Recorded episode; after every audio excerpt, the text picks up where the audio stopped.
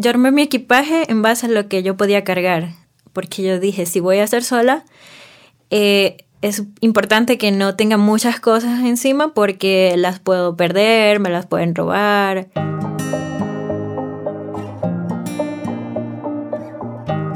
Moverse es libertad, transformación, estar viva, vivo.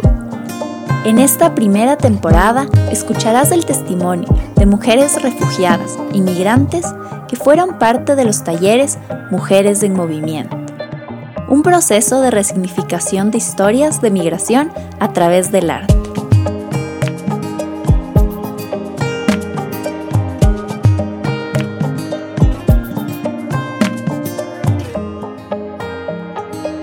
Esto es Historias de Mujeres en Movimiento Podcast. Te damos la bienvenida. Decidí que era mejor que me fuera porque no tenía un futuro en Venezuela. Ahí empecé a ver información por internet, a buscar cuáles eran los países más cercanos, porque tampoco tenía mucho dinero, solamente pude reunir 100 dólares. Empecé a buscar información por internet, cómo era el transporte de los autobuses, cómo eran las rutas. empecé a ver videos de otras personas que habían emigrado, que subían videos por YouTube. Y me empecé a informar. Allí ya decidí que mi destino iba a ser Ecuador porque tenía unos amigos de la universidad que me podían recibir acá en Manta. Entonces ya ahí empecé a trazar mi plan. Encontré un blog de unos viajeros venezolanos que habían cruzado las fronteras en autobús desde Venezuela hasta Argentina. Eh, y bueno, fue la mayor información que tomé porque era toda la información de autobuses, itinerarios, o sea, qué hora salían los autobuses, cuánto era el costo del pasaje de cada autobús, eh, cómo era el traspaso de las fronteras y tenía muchos consejos y muchos tips. Solo traje una maleta pequeña con ropa, eh, artículos personales, mucha comida, agua y pastillas para el dolor de cabeza, para las náuseas, por si acaso en el viaje. Em, y un libro. Traía un libro y traía aguja e hilo. no sé por qué, pero me sirvió en la frontera porque cuando estaba pasando la frontera se me rompió la parte de adelante de la maleta y me tocó coserla ahí en medio de la nada. Y también, o sea, es gracioso porque también le ayudó a otras personas, ya que cuando yo empiezo a coser el pedazo que se me rompió de la maleta, eh, otras personas salieron de la nada a decirme, oye, préstame la que se me rompió esto, y otra persona, préstame la que a mí también se me rompió esto y una foto de mis de mi familia y una libreta de contactos, o sea, con todos los contactos de mi familia en caso de emergencias. Solo tenía 100 dólares, así que dije, tengo que economizar y hacer que rindan estos 100 dólares. Así que lo que hice fue, antes de salir, averiguar cuánto era el costo de cada autobús. Y por suerte no son muy costosos los autobuses. Eh, por lo menos solo en autobuses hasta Manta gasté hasta 50 dólares. Entonces me quedaban 50 dólares. Y el resto fue solo para casos de emergencia. Por lo menos yo traía suficiente comida. Eh, también cuando llegaba a las fronteras hacía grupos con otras personas que estaban en la frontera y nos compartíamos la comida que teníamos, eh, hablábamos, compartían sus historias. Y también trataba de no pagar cosas innecesarias, por ejemplo, eh, pagarle a una persona para que te lleve al principio de la fila y salir más rápido. Entonces evitaba esos gastos y solamente pagaba cosas que fueran muy necesarias. Mi trayecto fue desde Maracaibo hasta Cúcuta, que es la frontera de Venezuela con Colombia, por el puente Simón Bolívar. De allí em, agarré un autobús hasta Ipiales, que es la frontera con Ecuador. Allí me tocó hacer una cola de tres días. En ese momento que yo decidí irme del país hubo una crisis migratoria que fue cuando las fronteras se llenaron de gente que eran colas de días para poder pasar las fronteras de Colombia a Venezuela o de Colombia a Ecuador. Me tocó dormir en la carretera, en la intemperie, bajo la lluvia porque estuvo lloviendo y hacía un frío enorme. Sentía que me quebraba. Me sentía sola, eh, nunca había dormido en la calle, nunca había dormido en el piso, eh, mucho menos cayéndome la lluvia.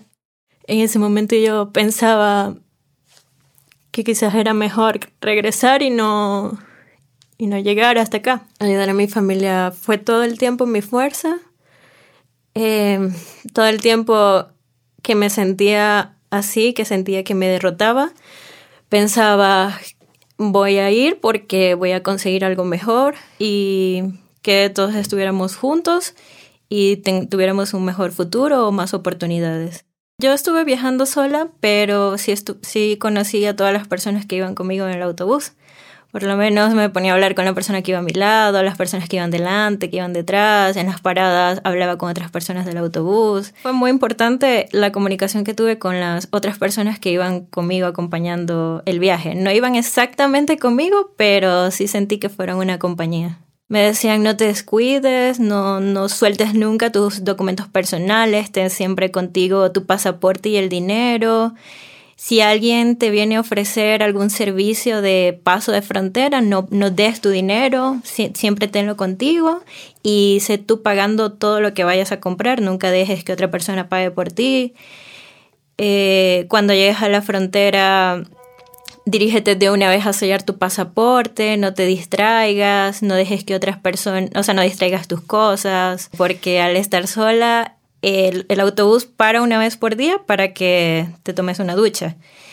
Y estar sola con todas las cosas encima era un poco complicado. Y también moverme entre las fronteras. Eh, siempre trata de mantenerte hidratado, de comer. Eh, si tienes una parada y ves que ya se te está acabando la comida, compra más comida y siempre está pendiente de todo.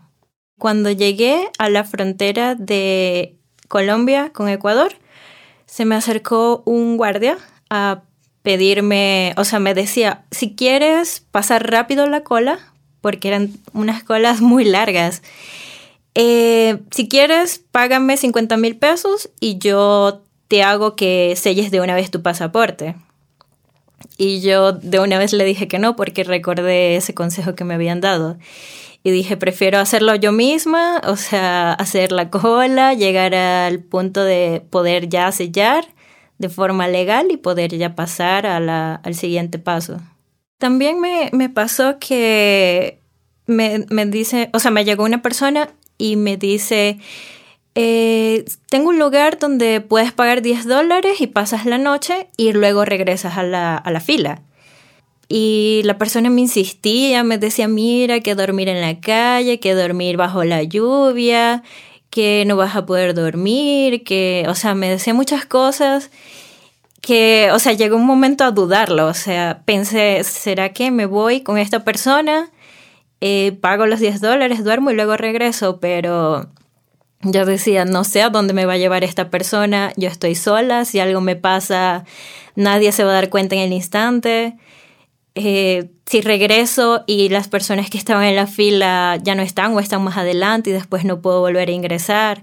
Entonces me tomé un momento para pensarlo, para meditarlo y luego le dije, no, ¿sabes que no? Y cuando le, le dije que no, seguí insistiendo, insistiendo que no, que vamos, que vamos. Y yo le decía, no, ¿sabes que no? O sea, yo prefiero quedarme acá, prefiero estar aquí segura, aquí por lo menos sé que voy a seguir avanzando, lento, pero voy a seguir avanzando y voy a llegar a lo que quería, que era sellar el pasaporte. Y de allí al pasar la frontera tomé un autobús hasta Quito y de Quito hasta Manta. Cuando llegué al terminal de Quito, eh, yo compré el pasaje para ir a Manta. Entonces ya el, bus, el autobús estaba por salir. Yo me dirijo al andén donde estaba el autobús, eh, agarro mi celular, le escribo un mensaje a mis amigos y les digo, eh, ya el autobús está por salir, estaría llegando más o menos a esta hora, entonces los veo en el terminal. Resulta que cuando me monto en el autobús y digo, les voy a enviar un mensaje para decirle que ya salió el autobús, me habían robado el celular. Yo me iba a morir porque no sabía cómo era Manta, no sabía dónde tenía que bajarme, si el, si el autobús llegaba hasta el terminal o luego seguía. Entonces sí me asusté mucho porque pensé, ¿cómo los contacto ahora? ¿Cómo hago? Entonces cuando llegué, lo que hice fue bajarme y pagué una cabina telefónica para llamarlos y les comenté que me robaron el celular, pero que ya estaba en el terminal. Y ellos me dijeron, ¿sabes qué? Nosotros también estamos en el terminal, entonces camina hasta este punto y nos vemos ahí. Lo primero que hice fue salir a conocer la ciudad, porque llegué a Manta y Manta es una ciudad preciosa. Eh, la playa me pareció increíble, eh, así que salí a conocer empecé a ver cómo eran las rutas de los autobuses, empecé a ver alrededor y de una vez también salí con hojas de vida porque yo sabía que si estaba aquí era con un propósito y con un objetivo y no quería perder tiempo, así que de una vez empecé a buscar un trabajo. Historias de Mujeres en Movimiento nace para visibilizar la resiliencia y fortaleza de mujeres en situación de movilidad humana. El movimiento es un derecho universal. Este es un podcast presentado por Fundación Las Reinas Pepiadas, gracias al apoyo de la Organización Internacional para las Migraciones, OIM, y The State PRM.